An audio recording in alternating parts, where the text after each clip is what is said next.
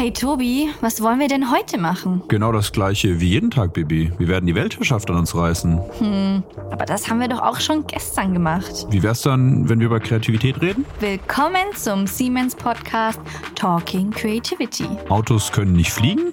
Wir zeigen dir, dass mit Kreativität alles möglich ist und dass diese wunderbare Fähigkeit in jedem Einzelnen von uns steckt. Hör jetzt rein und lerne mehr über deine persönliche kreative Fähigkeit und deren Bedeutung für dich, für Organisationen und für die Gesellschaft. Boah, mein Koffer ist voll ganz schön schwer, ne? Ja, weil du wieder alles nur bei dir reinpacken wolltest. Ich habe gesagt, lass es uns aufteilen. Ich meine, wir haben ja auch eine schwere, wichtige Fracht heute dabei, oder? Ja, da ist ganz viel Wissen drin. Wissen von Kunst, von Technik, von Musik, alles direkt da reingepackt. Aber hast du nicht auch ein bisschen bei dir drin? Nee, ich musste doch meine Klamotten rein und ich habe nur so Ach ganz so. klein, hatte keinen Platz mehr. Aber ich meine, ich, fand es schon spannend, wie wir da das Wissen eingepackt haben. Habe ich auch vorher noch nie gemacht. Ja. Ähm, ich habe auch extra immer so Alufolie, weil manches Wissen muss man gut in Alufolie einpacken. Dass Alufolie man, ist Naja, dass es dann einigermaßen mhm. sich frisch hält, das Wissen. Das ist mhm, wichtig. Mhm, mhm, das andere braucht dann eher diese, diese klare Folie, diese durchsichtige. Mhm. Und was ja eigentlich im Sinne Nachhaltigkeit voll im Trend ist, sind diese Wachsfolien. Also ich habe auch ein paar Sachen in Wachsfolien gewickelt. Was würde ich ohne dich tun? Ja, es ist schon wichtig. Also äh, das Wissen muss schon frisch bleiben äh, auf diesem Transport. Ach, guck mal raus, ist eigentlich gerade schön, oder? Es ist wunderschön, ja. Oh, so ein kleines Schlösschen da. Aber wir sind ganz schön flott unterwegs, ne? Wenn ja. du hier auf die Geschwindigkeitsanzeige zeigst, äh, schaust, dann denkst du dir manchmal, oh krass, fast, oh. fast 300 ja. fahren wir hier. Und, Aber wann äh, kommen wir denn endlich an eigentlich? Ich weiß nicht. Wo fahren wir eigentlich hin? Ich würde sagen, die Deutsche Bahn ist ja bekannt für ihre Pünktlichkeit. Ja, auf jeden Fall. Also kommen wir bestimmt, kommen wir da bestimmt pünktlich an. Ja, wo wir hinfahren, wissen wir noch nicht. Wir sind auf jeden Fall im Auftrag des Wissenstransfers hier unterwegs und transportieren hier Wissen. Ich weiß aber, wohin wir fahren. Echt? Ja. Wieso hat mir Soll das wieder keiner verraten? verraten? Ja, okay, sag's. Heute fahren wir ins... Nach, nach Wissen, Wissensdorf. Ja, ins Wissensdorf. Und da ist die geballte Power an Wissen von diesen drei Elementen Kunst, Technik und äh, Musik. Ja, genau, weil wir haben uns mit der lieben Jela unterhalten, genau. die aus dem Leonardo kommt und das ein spannendes Konzept ist, wo eben Technologie mit der Technischen Hochschule Nürnberg, Musik mit der Musikhochschule Nürnberg und Kunst aus der Akademie der Bildenden Künsten aus Nürnberg zusammenkommt und das Zentrum für Kreativität bildet. Genau, und es war super spannend, weil ähm, Sie sich auch sehr viel und intensiv mit dem Thema Kreativität bereits beschäftigen. Und die liebe Jela hat uns spannende Einblicke dazu gegeben, auch wie diese verschiedenen Perspektiven zusammenkommen, vielleicht auch die verschiedenen Perspektiven auf das Thema Kreativität, wie die aussehen und äh, wie die sich auch gegenseitig beeinflussen, aber auch inspirieren. Genau, ging ein bisschen um Wissenstransfer, weil das der Auftrag dort auch ist, was sie tun. Genau, super spannende Folge, würde ich sagen. Ja. Gibt auch noch nicht mehr zu sagen. Wir fahren jetzt nach Wissensdorf, genau. geben da unser Wissen ab. Ähm, Verteilendes Wissen. Sharing genau. is caring. Wenn ihr noch Wissen habt, schickt es uns durch, jederzeit. Wissen ähm, ist immer gut. Und viel Spaß. Viel Spaß. Tschüssel. Wir haben heute wieder eine super tolle Gästin für eure Öhrchen. Sie wird Wortschätzchen genannt. Ihr fragt euch jetzt, warum und was das bedeuten soll. Wir haben uns es auch gefragt und sind sehr gespannt, was die Geschichte hinter diesem Spitznamen ist. Sie ist an der Technischen Hochschule Nürnberg als wissenschaftliche Mitarbeiterin für soziale Innovation und als sogenannte Creative Managerin angestellt.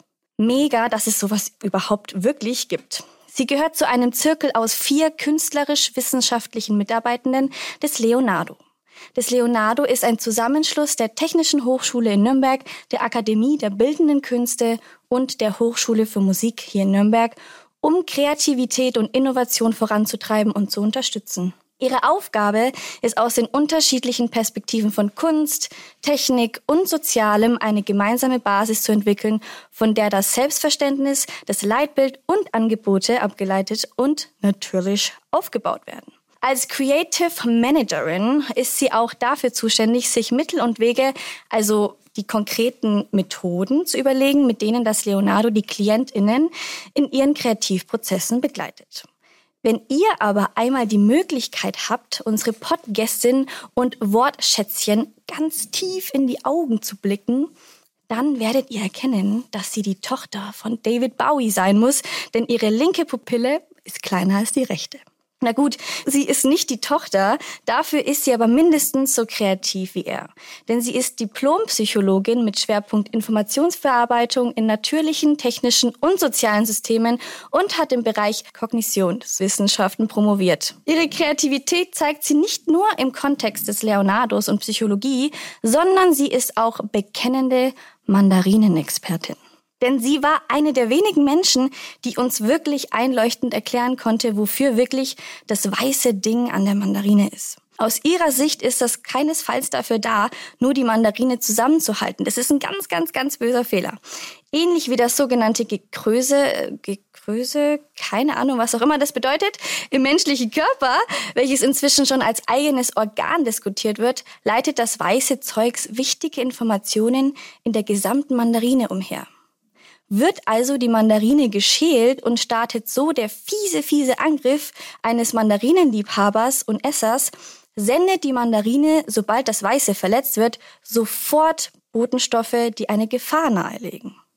Das Fruchtfleisch kriegt durch diese Schockreaktion der Frucht erst ihre süßlich herbe Note. Nur denkt die Mandarine bis heute noch, dass Mandarinenliebhaber nicht gerne süß essen. Deshalb geht dieses Abwehrverhalten seit Jahrhunderten immer wieder in die Hose. Apropos Hose, die ziehen sich die meisten Menschen morgen als erstes an. Unsere Podgästin hört erst den Vögeln beim Singen zu. Denn sie hat einen Bewegungsmelder mit Vogelstimmen auf der Toilette. Bestimmt ein schöner Start in den Tag.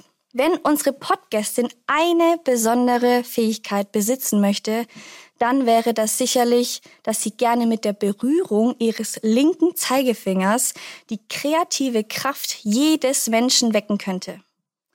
Ah, wunderschön. Lass uns dran arbeiten, liebes Wortschätzchen. So, aber jetzt genug der Vorrede. Das war jetzt echt ein dickes Ding. Nun begrüßt mit uns die liebe Daniela Bauer aus dem Leonardo mit uns. Liebe Jela, schön, dass du da bist. Vielen Dank. Jetzt habe ich echt viel gebabbelt. Das war echt lang. Und das war jetzt eine tolle Begrüßung. Herzlichen Dank. Schön, dass ich da bei euch sein kann im Podcast. Ja, ich freue mich sehr auf das Gespräch. Konntest du dich wiederfinden? Haben wir kompletten Schmarrn erzählt? Doch, oder? oder? Ich habe mir zwischendrin gedacht, oh Gott, ihr habt wirklich die Antworten, die ich gegeben habe, alle mit reingebracht. Natürlich. ja, ich konnte mich schon wiederfinden. Vielen Dank dafür, ja. Wortschätzchen würde mich schon interessieren. Was hat das für einen Hintergrund? Das war ein Spitzname, den ich in meiner Familie bekommen habe. Aha. Und zwar habe ich einfach als Kind und dann auch weitergehend immer Wörter verbuchselt, die ich irgendwo gelesen habe habe oder aufgeschnappt habe, habe da schon Sinn drin erkannt. Also ein Beispiel ist, dass ich mal das Wort Begriff mit Berg-If verwechselt habe. Und dann habe ich jeden gefragt, äh, kennst du den Berg If? Wo ist der? Wie hoch ist der? Was macht man mit dem? Irgendwie soll ich das lernen und äh, äh, verstehe gar nicht. Und dann war es eben das Wort Begriff und nicht Bergif. Und solche Sachen habe ich öfter mal, also auch mhm. heute noch, dass ich eben Sachen anders wahrnehme, anders sehe und anders verstehe, als sie eigentlich sind. Und das, also dieses Fehlermachen, was wir ja alle irgendwo haben, ist auch ein, ein stetiger Quell an kreativen Möglichkeiten, ne? weil man Dinge einfach anders versteht und so sich eine ganz andere innere Erwartungswelt aufbaut zu den Dingen, die man da so falsch versteht. Also von klein auf quasi schon sehr, sehr kreativ mit Wörtern gewesen, oder? Höre ich da raus? Genau, also so kann man es auch formulieren. Man kann sagen, ich habe von Kind auf auch schon Fehler gemacht, wie jeder. Und die positive Seite ist, dass manche schon gesagt haben, ah, du gehst ja kreativ mit Worten um.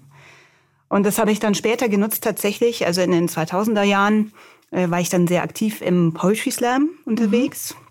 Und da ist ja wirklich dann so Wörter für sich auch zu verbuchseln, was anderes draus zu machen, eine andere Bedeutung auch zu geben, die aber auch ein Publikum dann verstehen kann. Äh, mhm. Eine sehr schöne Sache. Spannend.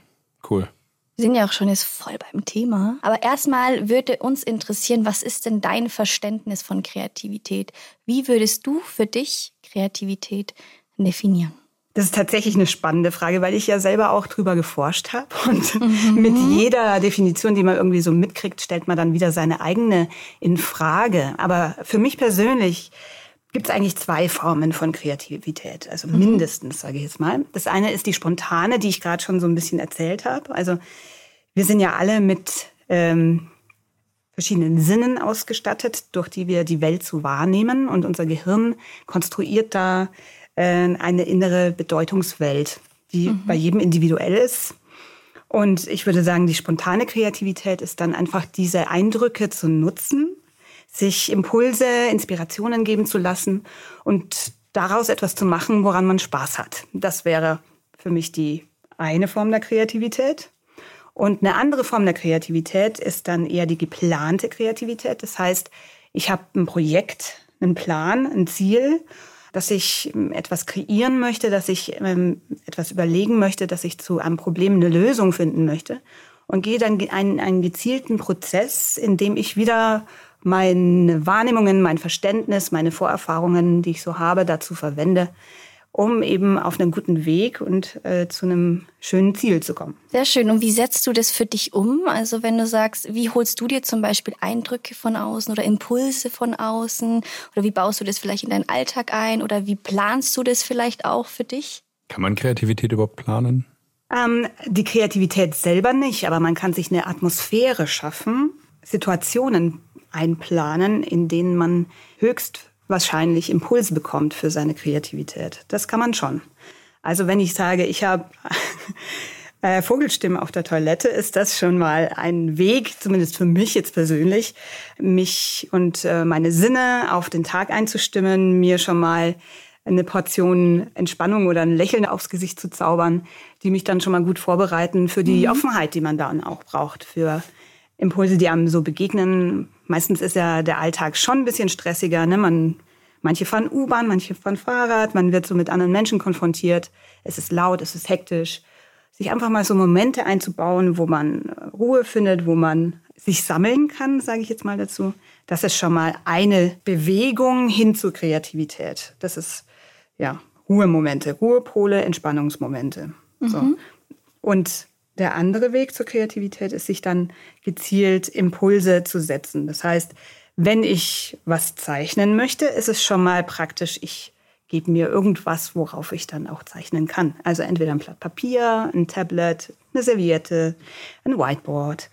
Es ist auch praktisch, irgendwas wie einen Stift zu haben. Mhm. Und es ist vielleicht auch praktisch, nicht gleich mit einem weißen Papier oder einem weißen Whiteboard anzufangen, sondern schon mal was draufgeschrieben zu haben, so mit dem ich dann anknüpfen kann und ja, meine Inspiration laufen lassen kann. Was sind vielleicht die Dinge, die dich von der Kreativität abhalten oder die dir es manchmal schwer machen in deinem Alltag? Äh, für mich ist es tatsächlich, glaube ich, zu wissen, was ich alles an dem Tag noch zu tun habe.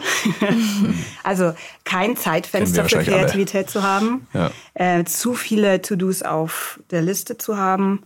Ne, Wenn es darum geht, zu wissen, okay, ich muss jetzt eine Lösung finden in zehn Minuten, ist es eine ganz andere Sache, als wenn ich sage, ich will eine schöne Lösung haben, ich gebe mir dafür eine Stunde Zeit. Mhm.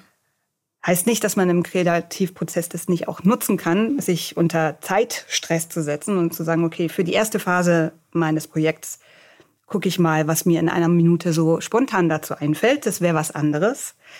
Aber sich zu sagen, ich muss jetzt in einer Minute mit dem ganzen Projekt fertig sein, ist eher kontraproduktiv. Ja. Wie lebst du dann aber deine Kreativität so für dich aus, sage ich jetzt mal? Also schaffst du das dann, dir die Momente zu schaffen, dass du auch mal dir die Erholung gibst? Oder gehst du dann vielleicht raus? Oder liegst du dann nur auf dem Sofa und dann merkst du irgendwie, boah, jetzt, jetzt fließt irgendwie, was ist so dein kreativer Modus?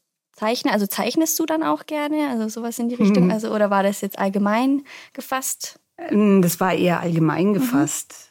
Mhm. Es ist auch wieder so ein vielschichtiges Ding, würde ich sagen. Also mhm. Also tatsächlich brauche ich einfach für mein Wohlbefinden an jedem Tag irgendwie Möglichkeiten auch mal abzuschalten, zu mir zu kommen, sei es durch Joggen gehen oder einfach in der Sonne zu sitzen für fünf Minuten oder sich was Leckeres zu essen zu gönnen. Aber diese Tätigkeiten sind jetzt kein Garant dafür, dass ich jetzt in der nächsten Minute kreativ sein kann. Also mhm. dieses sich optimale Bedingungen zum Kreativsein zu schaffen, kann eben auch manchmal in die Hose gehen, dann ist man eben nicht kreativ. Mhm.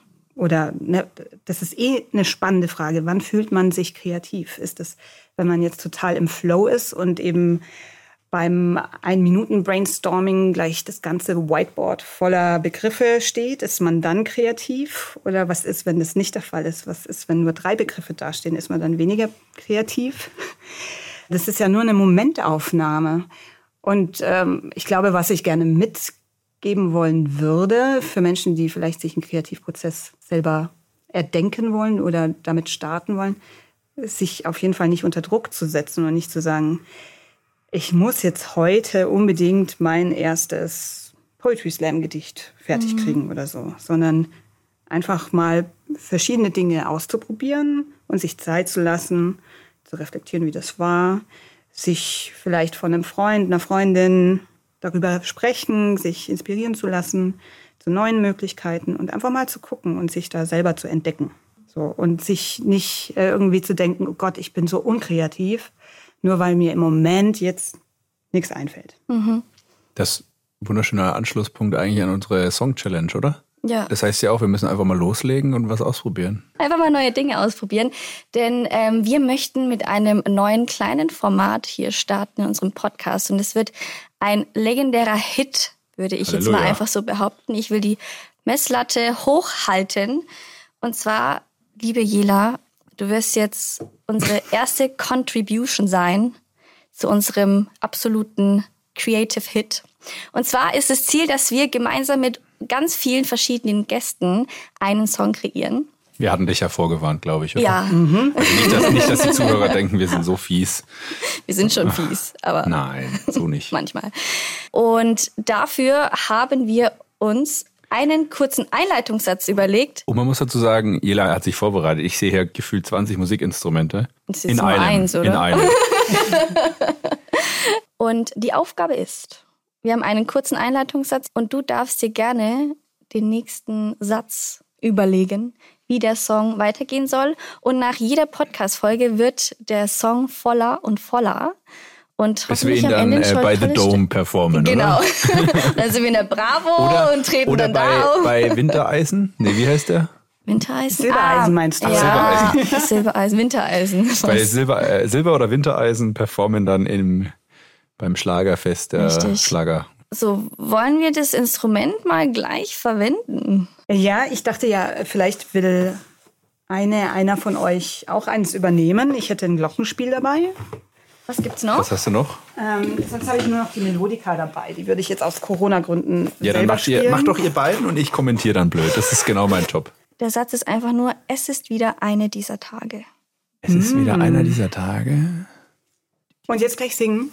Nee, oder, nee, nee, den nee. nächsten Satz. Ne? Nee, einfach den weiterdenken. Und äh, du darfst so viel ergänzen, wie du magst. Jetzt nicht zu viel, dass du den anderen nicht den ganzen Song vorwegnimmst, aber du darfst gerne einfach ein bisschen weiterdenken. Jetzt ist einer. Es ist, es ist wieder einer dieser Tage, wo ich das Wintereisen spüre und nicht gut. ertrage. Oh. So! wo ich das Wintereisen spüre und nicht ertrage? Mhm. Gott sei Dank ist es nicht das Bügeleisen, weil das wäre, glaube ich, ziemlich heftig. Das Schöne ist, dass jetzt jeder das, schwer das ist Schöne ist, dass jeder hinter Wintereisen jetzt seinen eigenen Gedanken anstrengen kann, was auch immer das ist. Ja. Das Wintereisen. Ja. Jetzt machen wir da jetzt noch ein Beat dazu.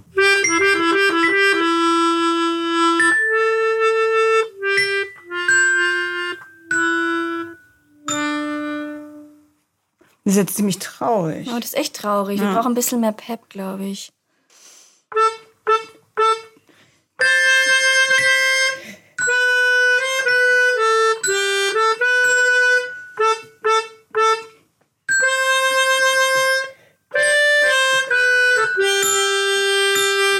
So, das könnte man als Grundmelodie verwenden. Ja, Würde ich auch sagen. Das finde ich cool.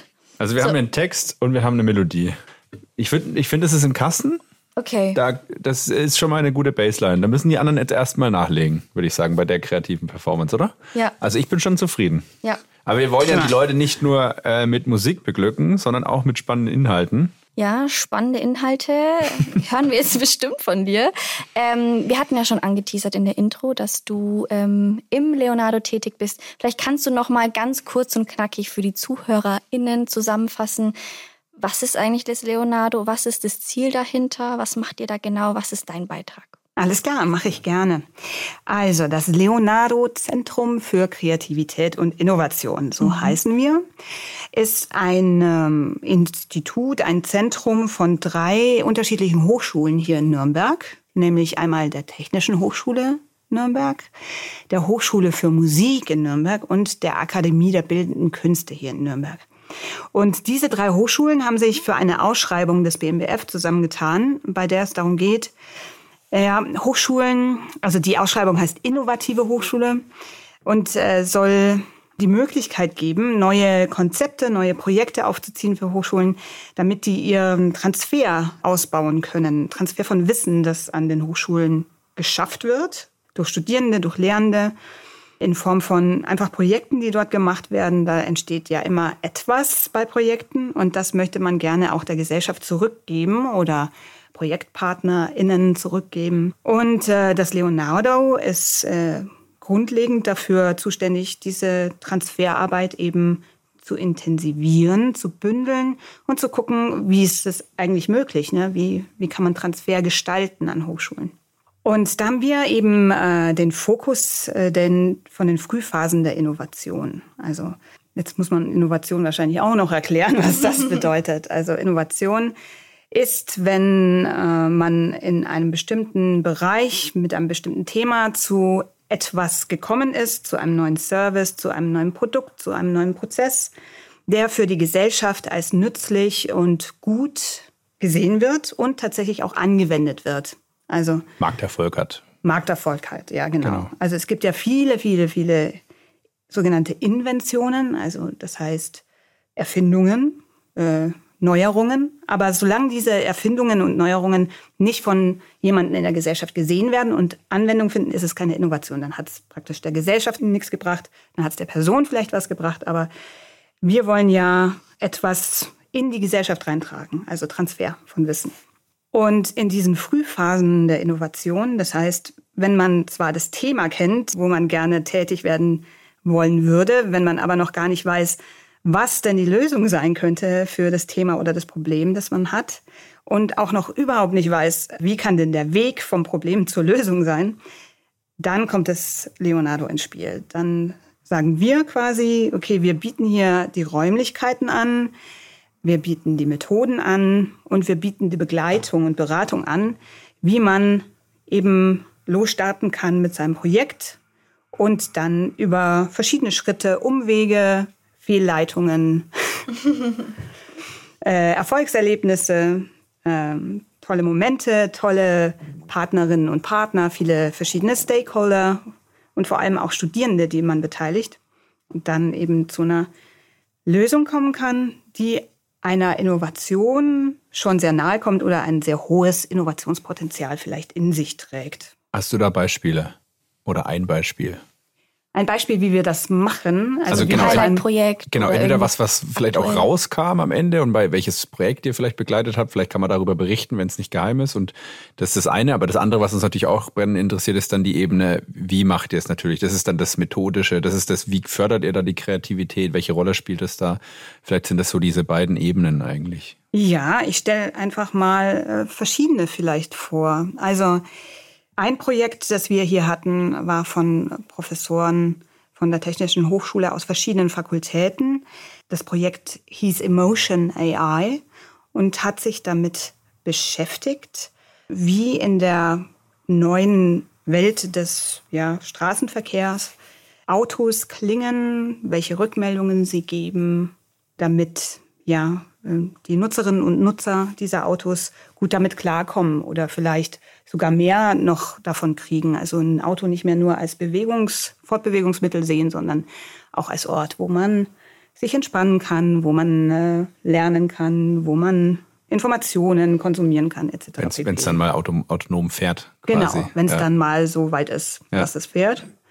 Genau, und das äh, war deren Fragestellung, die sie gemeinsam dann mit unterschiedlichen PartnerInnen aus der Industrie und auch mit Studierenden ausgelotet haben. Und wir haben hier eben die Möglichkeiten gehabt, sowohl die räumlichen Möglichkeiten als auch die methodischen Möglichkeiten, eben unterschiedliche Fragestellungen im Zusammenhang mit diesem Thema zu beleuchten und dadurch sich immer mehr zu nähern. Also was gibt es da für Möglichkeiten? Machen wir mal einen Möglichkeitsraum auf. Bestimmte Möglichkeiten dann auch zu testen, experimentell. Wie hört sich das an? Äh, wie reagieren da Nutzerinnen und Nutzer drauf? Genau, das ist ein Beispiel. Sind es dann so Art, also wie kann ich mir das vorstellen, so Art Workshops, wo ihr dann zusammenkommt über einen bestimmten Zeitraum? Wie lange geht dann sowas auch ungefähr oder wie genau funktioniert es dann? Genau, also wir haben ähm, verschiedene Ausschreibungsrunden gemacht für mhm. Projekte. Das heißt, wir waren völlig frei in dem, was unsere, ich sage immer Hochschulangehörige, also die mhm. Interessierten äh, unserer Hochschulen, äh, waren völlig offen, was die für Themen eigentlich bringen wollen. Die haben halt einen Antrag geschrieben mit dem ungefähren Thema und dann hat man verschiedenste Settings, in denen man in so einen Kreativprozess einsteigt. Also erstmal ist wichtig, dass sich das Team kennenlernt. Also es waren unterschiedlichste Professoren aus äh, verschiedenen Fakultäten, die teilweise auch sich vorher nicht kannten und noch nie zusammengearbeitet haben. Das heißt, ein Setting ist erstmal das des Arbeitstreffens, das dazu genutzt werden kann, Informationen auszutauschen, schon mal erste Kreativaufgaben auch zu machen gemeinsam und zu, zu gucken, in welche Richtung soll es denn gehen, wie können wir das Thema irgendwie eingrenzen oder wollen wir es überhaupt eingrenzen, machen wir es erstmal ganz weit. Und dann eben anhand dieser Treffen auch äh, immer wieder an Stellen zu kommen, wo man sagt, okay, das müssen wir jetzt genauer angucken, den Aspekt, äh, den müssen wir aufbohren. Da machen wir doch jetzt einen Kreativworkshop dazu. Mit Studierenden vielleicht oder mit anderen Stakeholdern, das heißt ähm, eben Bürgerinnen und Bürgern, die auf der Straße unterwegs sind, die selber ein Auto haben oder auch mit Partnern aus der Autoindustrie, die sich damit so ein bisschen auskennen und hat dann so eine Methode zum Beispiel wie das Szenario Planning und plant einfach mal oder schaut, worauf die Teilnehmenden von diesem Workshop so kommen und nutzt dann die Ergebnisse, Erkenntnisse aus diesen Workshops wieder weiter und sagt, okay, was haben wir jetzt im Team, was nehmen wir für Erkenntnisse mit welche sind wichtig und inspirierend für unsere Grundfrage und wo stehen wir damit jetzt? Und dann schaut man von diesem Punkt, wo man dann ist, wieder, was können wir denn als nächsten Schritt machen? Also man ist in, zu jedem Zeitpunkt eigentlich kreativ, nur auf unterschiedliche Weisen. Was das Ergebnis ist letztendlich, kann ich nicht sagen und ist auch gar nicht so wichtig, weil man ja jeden Moment und jeden Schritt quasi als Erkenntnisschritt nimmt und das, was dabei rauskommt, ist auf jeden Fall für jemanden, der daran beteiligt ist, interessant und weiterführend. Und darum geht's für das Leonardo bei Transfer. Also es geht nicht darum, die große Erkenntnis zu haben, die jetzt einen Meilenstein in der gesellschaftlichen Entwicklung bedeutet, sondern einfach Ideen und Möglichkeiten aufzufinden, weiterzuentwickeln, weiterzutragen und sie mit möglichst vielen Leuten zu teilen, sodass die dann auch wieder die Chance haben, sich davon inspirieren zu lassen, diese weiterzuentwickeln, weiterzutragen. Und damit entsteht dann quasi ein, so eine Art Dominoeffekt in verschiedenste Richtungen, wo Ideen und Möglichkeiten in die Gesellschaft getragen werden und dann zu Innovationen führen können. Spannend. Ähm, was mich interessieren würde, wie wird es so angenommen? Also stößt ihr da auf besondere Herausforderungen, vielleicht auch, weil ihr arbeitet ja nicht nur mit der Technischen Hochschule zum Beispiel zusammen, sondern auch mit der Akademie der Bildenden Künste und der Hochschule für Musik. Wie siehst du da auch Unterschiede dann vielleicht auch? Aber erstmal grundsätzlich, gibt es da Herausforderungen? Wenn ja, welche? Ich glaube bestimmt welche. Und vielleicht, wie unterscheidet sich das auch? Was sind so deine Erfahrungen? Das ist tatsächlich eine spannende Frage, die uns immer noch beschäftigt hier im Leonardo. Weil es sind ja hier drei Hochschulen wirklich zusammen, die von der Hochschulkultur, was da passiert, was da die Zielsetzungen sind, äh, was die Definitionen verschiedener Begriffe sind, sehr, sehr unterschiedlich aufgestellt sind. Mhm. Das heißt, also die Technische Hochschule hat sehr viele Fakultäten, hat ähm, sehr viele unterschiedliche Themen im technischen Bereich, aber auch im sozialen Bereich. Also die sind untereinander schon so vielseitig, da erstmal einen gemeinsamen Nenner zu finden, ist schon schwierig. Mhm. Und äh, die Hochschule für Musik und die ADBK, ist, das gilt natürlich nochmal für die auch. Das heißt, eine Definition zu finden von, was heißt jetzt Kreativität und wie wollen wir es hier betreiben. Oder eine Definition zu finden von, was ist Innovation und was ist dabei wichtig mitzugeben und voranzutreiben. Da hat man es mit ganz viel diversen, nicht nur Verständnis zu tun, sondern auch grundlegenden Werten mhm. und Normen, mhm. mit denen die Leute hierher kommen und die natürlich erstmal aneinander klatschen. Mhm. Früher oder später. Und es gehört auch mit zum Leonardo-Prozess dazu, dass man diese Interdisziplinarität äh, mit betrachtet und versucht sie auch zu nutzen. Also sagt, okay, wir einigen uns erstmal darauf, dass wir uns nicht einig sind in vielen Punkten und schauen, was wir damit machen können und wie wir damit weiterkommen. Und da braucht es eine gewisse, oder eine gewisse, also ganz viel Toleranz, weil man natürlich auch erstmal an Punkte kommt, wo man den anderen erstmal nicht verstehen kann. Also wenn man, ich, ich weiß nicht, wir, wir haben jetzt gar nicht gefragt, wie ihr beide zum Beispiel persönlich Kreativität versteht. Ich denke, wir werden uns da schon unterscheiden. Und ähm, die Frage ist dann, ist man bereit, in einen Prozess mit einem anderen einzusteigen, den man nicht ja, 100 versteht und wo man vielleicht nicht weiß, wo will derjenige, diejenige damit auch hin. Weil so ein, wenn man gemeinsam was kreativ entwickelt, wird es ja auch ja, zum gemeinsamen Projekt. Es kriegt Bedeutung, es wird einem wichtig. Und da möchte man auch, dass es ja in nicht Zwecke dann später erfüllt oder in eine Richtung geht, die einem vielleicht gar nicht so mit den eigenen Werten und Vorstellungen vereinbar ist. Und das ist echt knifflig. Ja, das glaube ich. Also ich, ich denke im Grunde, ich meine, an der Stelle trifft irgendwie eine technische Hochschule mit einer Hochschule für Musik und einer Akademie der Bildenden Künste, also drei krass unterschiedliche Welten, würde ich jetzt mal sagen, aufeinander. Das ist natürlich wahnsinnig herausfordernd. Also sehr hohe Diversität an Denkmustern und an Arten, irgendwie Dinge zu verstehen und auch an Dinge ranzugehen. Ich würde mal sagen, ein Künstler geht wahrscheinlich schon teilweise anders an Dinge ran als äh, ein Techniker auf der anderen Seite. Und das ist, glaube ich, das verbindende Element. Und deshalb finde ich den Ansatz vom Leonardo auch so spannend. Ist ja am Ende das verbindende Element ist am Ende Kreativität. Alle brauchen irgendwie Kreativität. Ich sage mal, das ist irgendwie eine menschliche Fähigkeit. Da kann man jetzt drüber streiten. Aber es hat natürlich auch gewisserweise sicherlich irgendwelche positiven Effekte. Und du hast jetzt ein bisschen über die Herausforderung gesprochen, aber mich würde auch interessieren, Kannst du irgendwelche Anekdoten oder aus dem Nähkästchen ein bisschen plaudern und berichten, was vielleicht die spannenden Benefits waren, als dann mal der Techniker von der Hochschule äh, auf irgendwie einen Künstler oder jemanden eben von ja, Musiker oder wie auch immer da getroffen ist. Was, was ist denn da passiert, als diese Menschen aufeinander getroffen sind, aber im positiven Sinne, als Bereicherung oder ich weiß nicht, gibt es da irgendwelche Anekdoten, Geschichten, Erfahrungen, wo man auch sagt, Mensch, lohnt sich. Weil ich, ich bin davon überzeugt, dass das auch wertstiftend ist, die Menschen da zusammenzubringen. Mhm, absolut. Also das Erste, warum es wertstiftend ist, sind die Menschen. Wenn die schaffen, irgendwie die, die ersten Barrieren so zu überschreiten und sich wirklich als Menschen kennenzulernen und nicht als die Funktion, die sie vielleicht haben in ihrer jeweiligen Hochschule, dann ist es tatsächlich möglich, gemeinsam in so einen äh, Prozess zu gehen und sich auch als Menschen kennenzulernen. Und ich glaube, das ist ein Punkt, dass die ganz neue, wertvolle Projektpartner und Partnerinnen kennenlernen, mit denen sie dann auch das nächste Projekt machen wollen. Also wir haben ganz viele WiederholungstäterInnen, die äh, nach einem geschafften Projekt ins nächste einsteigen. Das Zweite ist, dass wir die Rückmeldung haben, dass ähm, man sehr von den unterschiedlichen Sichtweisen profitieren kann, weil sie einen dann irgendwo auch freier machen, in dem, wie man das Projekt gestaltet. Also jeder oder jede hat für seinen Bereich ja eine ganz klare Vorstellung, wie man vorzugehen hat. Also wenn äh, äh ich nehme mal äh, einen Landschaftsgärtner oder Gärtnerin und einen Tierarzt oder Tierärztin. Tierärztin sperrt morgens die Praxis auf, weiß genau, als nächstes kommen als Patientinnen eben Kleintiere oder Großtiere auf mich zu, die untersuche ich.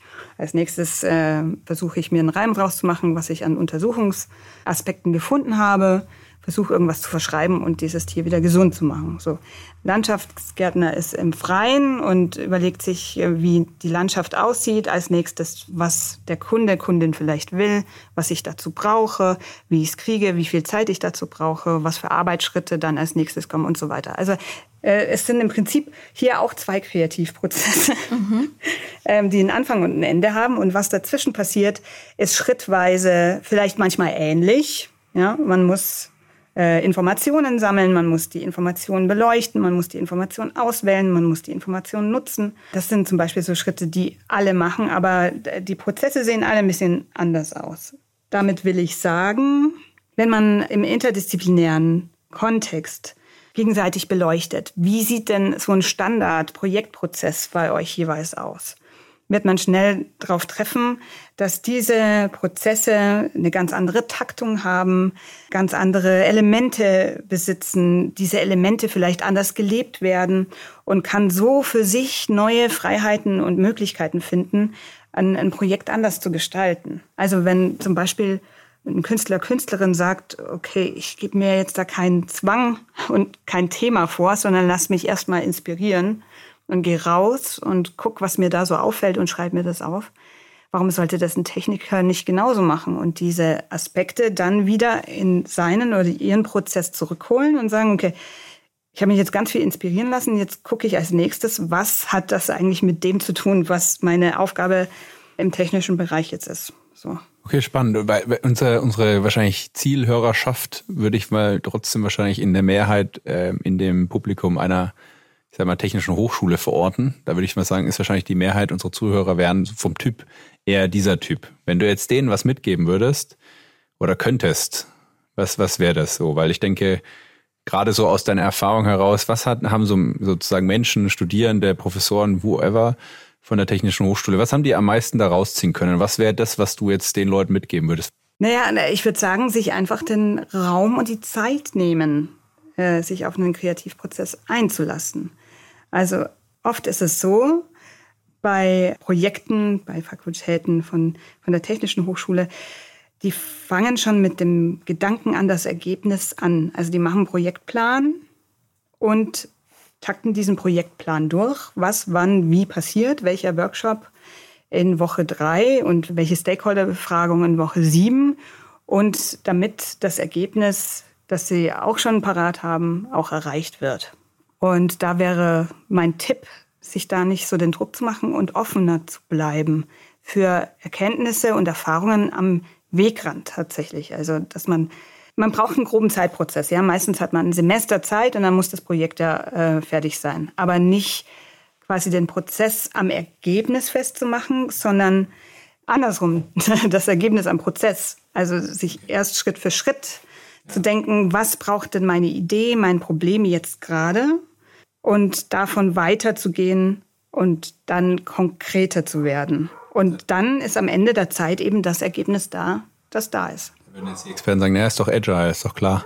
Aber es ist, auf jeden Fall, es ist auf jeden Fall ein schönes Learning. Also was ich rausnehme ist, okay, wir brauchen Zeit und Raum, darüber hinaus aber halt ergebnisoffen und sich auch einfach ein bisschen bewusst zu machen, dass ein kreativer Prozess eben bedeutet, dass man nicht genau weiß, was das Ergebnis ist, auch wenn man es gerne vorweg managen möchte, weil das natürlich dann klarer ist und dann halt auch in dem Prozess ein bisschen, äh, ja, eigentlich kein Prozess zu haben, faktisch. Ne? Wir reden immer vom Prozess, aber eigentlich kein Prozess zu haben und eben nicht mit einer Lösung zu starten, sondern auch erstmal ganz offen, wahrscheinlich mit einer Problemstellung. Das ist auch das, was wir immer wieder sagen. Aber spannend, ja. Mit Blick zur Uhr noch eine wichtige weitere Frage zum Thema Leonardo. Ähm, ihr macht ja auch ganz viel Forschung zu Innovationsprozessen und ihr habt auch eine, eine Studie zu heterogenen Teams und Anfangsphase von Innovationen gemacht. Willst du da mal ein paar Sätze zu sagen, das vielleicht kurz vorstellen? Was, was habt ihr gemacht mhm. ähm, und was sind so die wichtigsten Erkenntnisse? Ja, also was haben wir gemacht? Ich habe ja vorhin schon erzählt, dass wir offene Ausschreibungen hier am Leonardo einfach gestartet haben an unsere drei Hochschulen mit eigentlich nur der Vorgabe, okay, es gibt einen gewissen Zeitraum, es gibt ein gewisses Maximalbudget und wir hätten gerne, dass also mindestens zwei Hochschulen dran beteiligt sind oder mindestens drei Fakultäten von, von der Technischen Hochschule. Und von diesen Projekten haben wir eine ganze Reihe dann begleitet. Das heißt, verschiedene Kollegen, Kolleginnen waren wirklich für die da, haben besprochen, wann das nächste Projektmeeting ist, was jetzt der nächste Schritt sein könnte, was vielleicht ein Workshop oder also ihr habt äh, einfach ganz konkret viele Teams begleitet. Viele Teams begleitet, was, danke. Ja.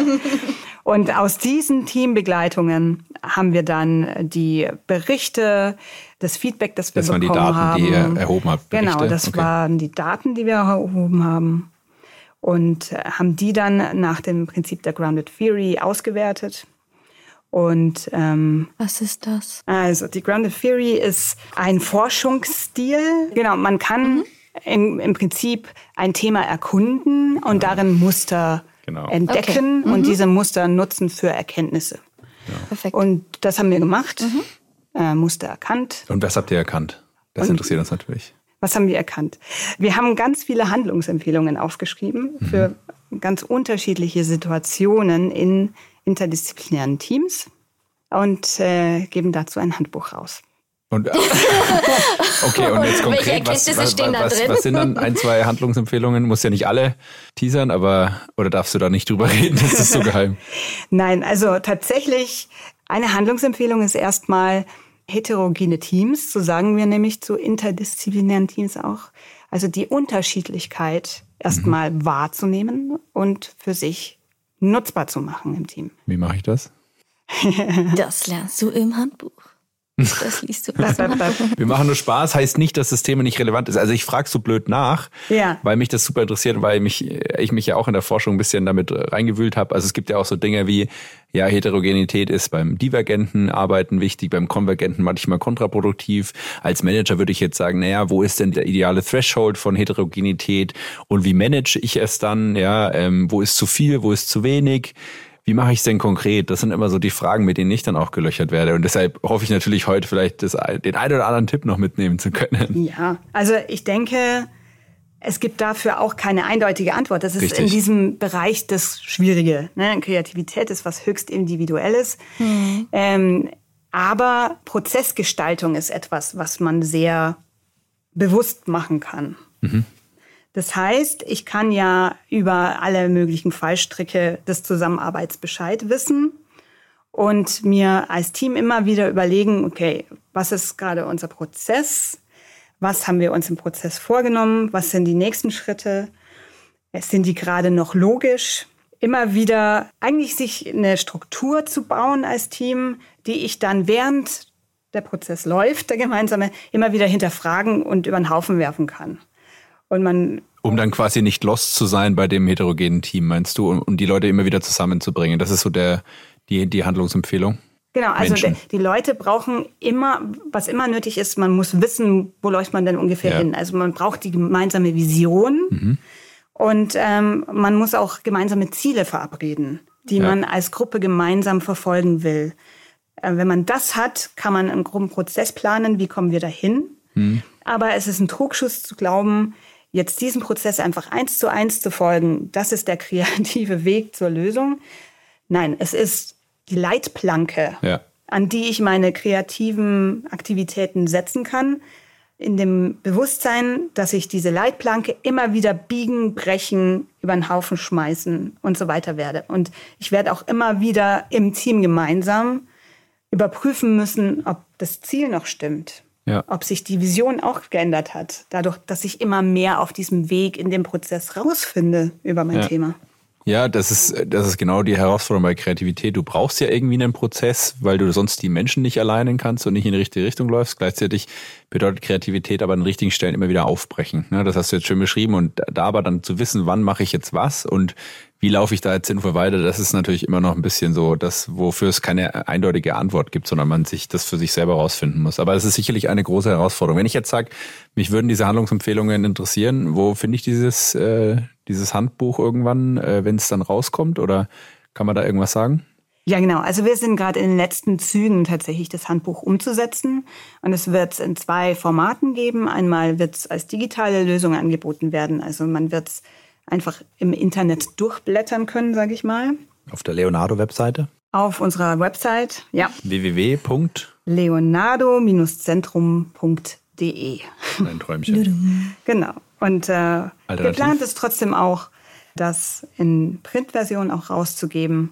Einfach was Schönes, auch was ja. gedrucktes in der Hand zu haben weil man dann selber kreativ noch dran arbeiten kann. Das heißt, drin rumschmieren, ja.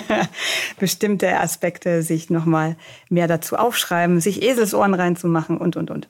Und dann lass uns noch zum letzten Punkt kommen, dass wir noch über, also weil wir da eh schon eingestiegen sind, mhm. ähm, über Thema Psychologie und äh, Kreativität sprechen wollten. Dass eben Kreativität ja das, was ich halt im Wirtschaftsumfeld oft berichte oder sage, ist ja, Mensch, wir müssen diese Muster natürlich auch irgendwie aufbrechen oder das ist zumindest ein Teil, der für das Kreativsein relevant ist, dass man eben, ja, warum braucht man heterogene Teams, damit man eben verschiedene Perspektiven hat, verschiedene Denkweisen, die genau dafür sorgen, dass eben nicht die eine Denkweise, das eine Muster, was ich jetzt in meinem Kopf habe, am Ende umgesetzt wird, sondern die anderen äh, sehr unterschiedlichen Menschen helfen mir dabei, mein Muster aufzubrechen. So, das ist ja ein, ein, eine, eine Facette, die wichtig ist für Kreativität. Und dann mhm. haben mir eben Psychotherapeuten auch versichert, ja, das ist ja auch etwas, wenn man eine Therapie äh, macht, sozusagen ja auch etwas, was man manchmal versucht zu erreichen. Ja, bestehende Denkmuster, die einen irgendwie in einer negativen Form oder was auch immer prägen, aufzubrechen. Vielleicht ist das die Brücke. Ich meine, ich bin nicht der Experte, du bist es, Jela, von daher kannst du da Bezug drauf nehmen oder irgendwie das vielleicht ein wenig Licht ins Dunkel bringen. Also das fände ich auf jeden Fall eine spannende Frage. Ja, also in der Psychologie erstmal allgemein ist ja Kreativität die Fähigkeit zu ungewöhnlichen, aber angemessenen Lösungen zu einer Aufgabenstellung. So. Und äh, dieses Prinzip gilt für jeden Menschen, egal in welcher Situation. Und im therapeutischen Kontext ist es also eine, ja, eine Verhaltensweise, ein Gedankenmuster, wie du schon gesagt hast, das vielleicht jetzt fürs Wohlbefinden des Klienten oder der Klientin nicht gerade förderlich ist. So. Mhm. Und ähm, um das dann eben äh, zu nehmen, hilft Kreativität, weil man einfach hier durch ja, Wechsel der Perspektiven, gucken nach anderen Impulsen, schauen nach Möglichkeiten, eben mal etwas anders zu denken, als man es sonst tut. Schaut, was man für sich selber, für andere Lösungsmöglichkeiten finden kann, um sich daraufhin auch mal anders in der Situation als sonst zu verhalten. Darum geht's. Mhm. Macht das Sinn? Ja, ja, auf jeden Fall. Könnten wir dann quasi, also ich überspitze es jetzt wieder ne, und versuche wieder eine Frage in den Raum zu werfen, aber können wir dann Therapieansätze, die wir aus der Psychotherapie kennen, also ich kenne die natürlich nicht, aber die, die es da vielleicht gibt, für Kreativitätsförderung in einem Unternehmen einsetzen? Keine Ahnung. Macht es Sinn? Äh, macht Sinn. Also tatsächlich eine Methode, die wir jetzt aus dem Kreativbereich kennen, ist von Edward de Bono, die ja. sechs Hüte. Ne? Ja. Und im Therapeutischen gibt es die gleiche Aufgabe im Prinzip, nur dass es keine Hüte sind, sondern Brillen. Mhm. Wo man sagt, okay, du hast jetzt deine, ich hätte meine Jela-Brille heute auf, ja. Und ja. die setze ich jetzt mal ab und setze mir eine rosarote Brille auf. Und alles, was ich sehe, ist nur noch positiv. und nur noch gut. Äh, macht man das dann wirklich in Therapie ansetzen, dass man sowas den Leuten mitgibt, ja? Ja, also okay, dass cool. man es gemeinsam durchspricht ja. ähm, und dann sagt, okay, es ist natürlich keine echte Brille, die man dann aufsetzt, ja. sondern einfach nur ein Gedankenversuch. Mhm. Ja? Und dann einfach äh, mit begleitet, ähm, wie dann die Umwelt anders erfahren wird. Indem man einfach diesen Trick, ne, ich habe jetzt eine andere Brille auf, ich nehme alles nur noch rosa und positiv wahr. Was macht es mit mir? Und dann mhm. das reflektiert. Mhm. Natürlich ist man dann kein anderer Mensch und nur noch positiv und küsst Tiere und, und riecht an Blümchen oder so, sondern man äh, schafft es einfach, die Gedankenwelt etwas zu verändern und ja. dadurch eine andere Erfahrung herzustellen. Und das macht man ja im Beruflichen auch. Also ja. dadurch, dass einer ständig nur den Kritiker geben darf, der sonst eigentlich ein Pusher ist im Team und sagt, so, jetzt lasst uns mal eine Lösung finden und weitergehen und dann probieren wir halt die nächste Aufgabe.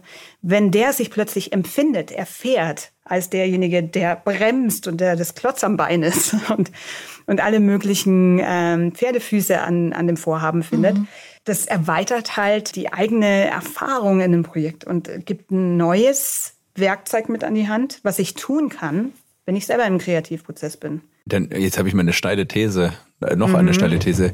Wäre dann ein Mensch, der einfach vielleicht, also es gibt ja Menschen, die unterschiedliches Potenzial haben, kreativ zu sein. Ja, ich sag mal, ich finde schon, dass man das auch trainieren kann, zeigt die Wissenschaft ja auch. Und dass es halt Menschen gibt, also nicht, dass es angeboren ist, sondern dass es halt trainierbare Fähigkeit ist. So. Mhm.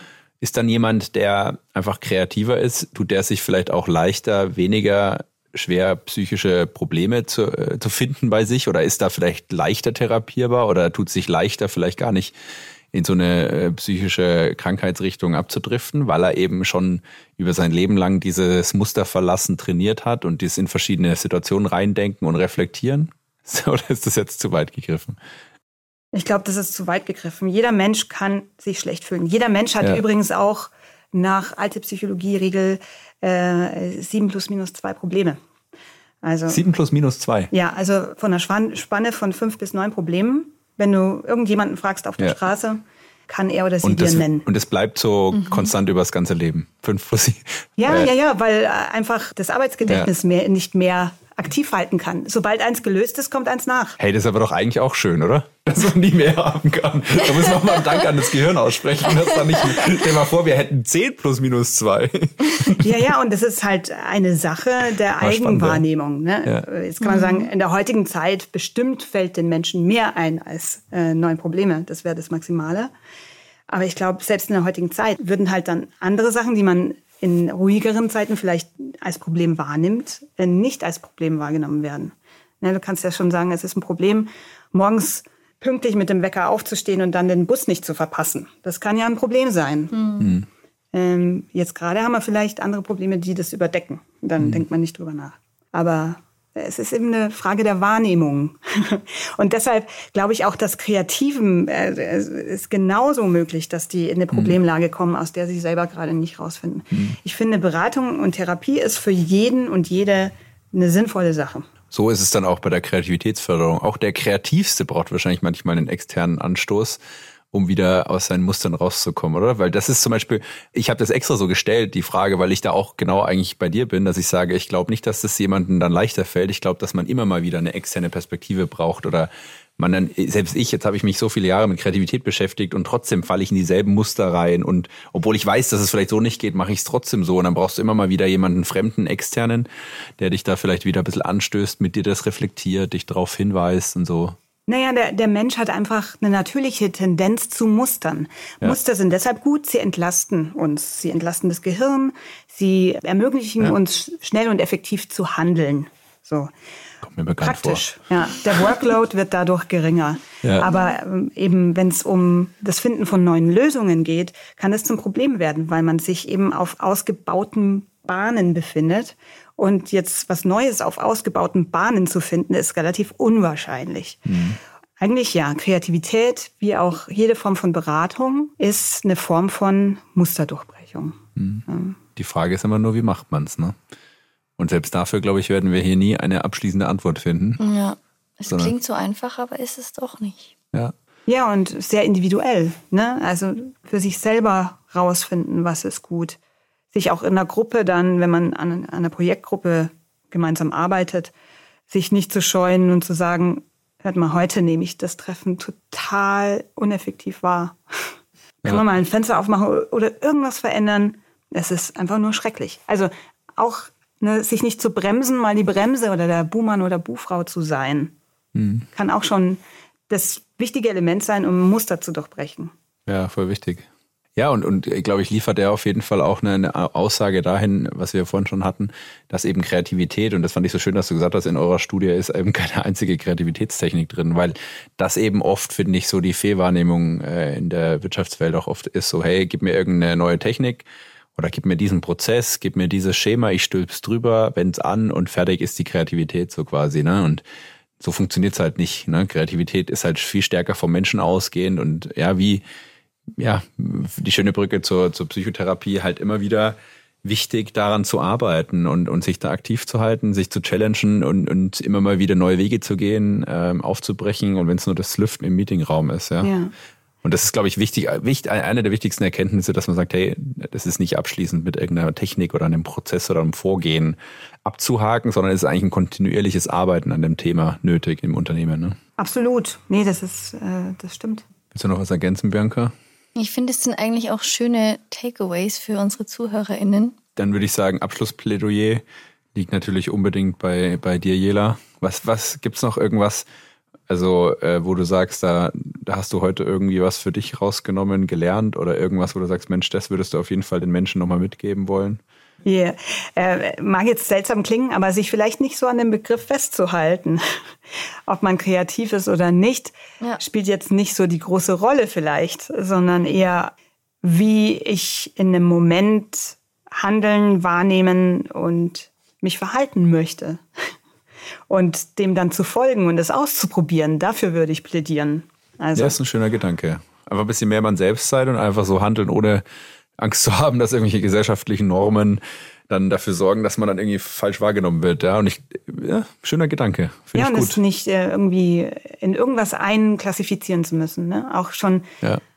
die Feststellung, jemand ist kreativ, kreativer oder überhaupt nicht kreativ, ist ja die völlig, der völlige Kreativitätskiller. ja. Dann vielen lieben Dank, Jela, für das tolle, inspirierende Gespräch. Wir hoffen, wir konnten auch jedem, jeder Zuhörerin etwas mitgeben. Bestimmt. Und vielen Dank, dass wir hier auch das Leonardo mal live, live. und in Farbe erleben durften. Ja, vielen Dank für die Gastfreundschaft, vielen Dank für das Wasser. Und die tolle Musik die auf jeden Fall. Musik. Wir nehmen das mit und wir machen dann einen Song draus. Und du wirst zur Launchparty des Songs auf jeden Fall eingeladen. da freue ich mich jetzt schon drauf. Nee, herzlichen Dank für das Gespräch. Das war echt interessant.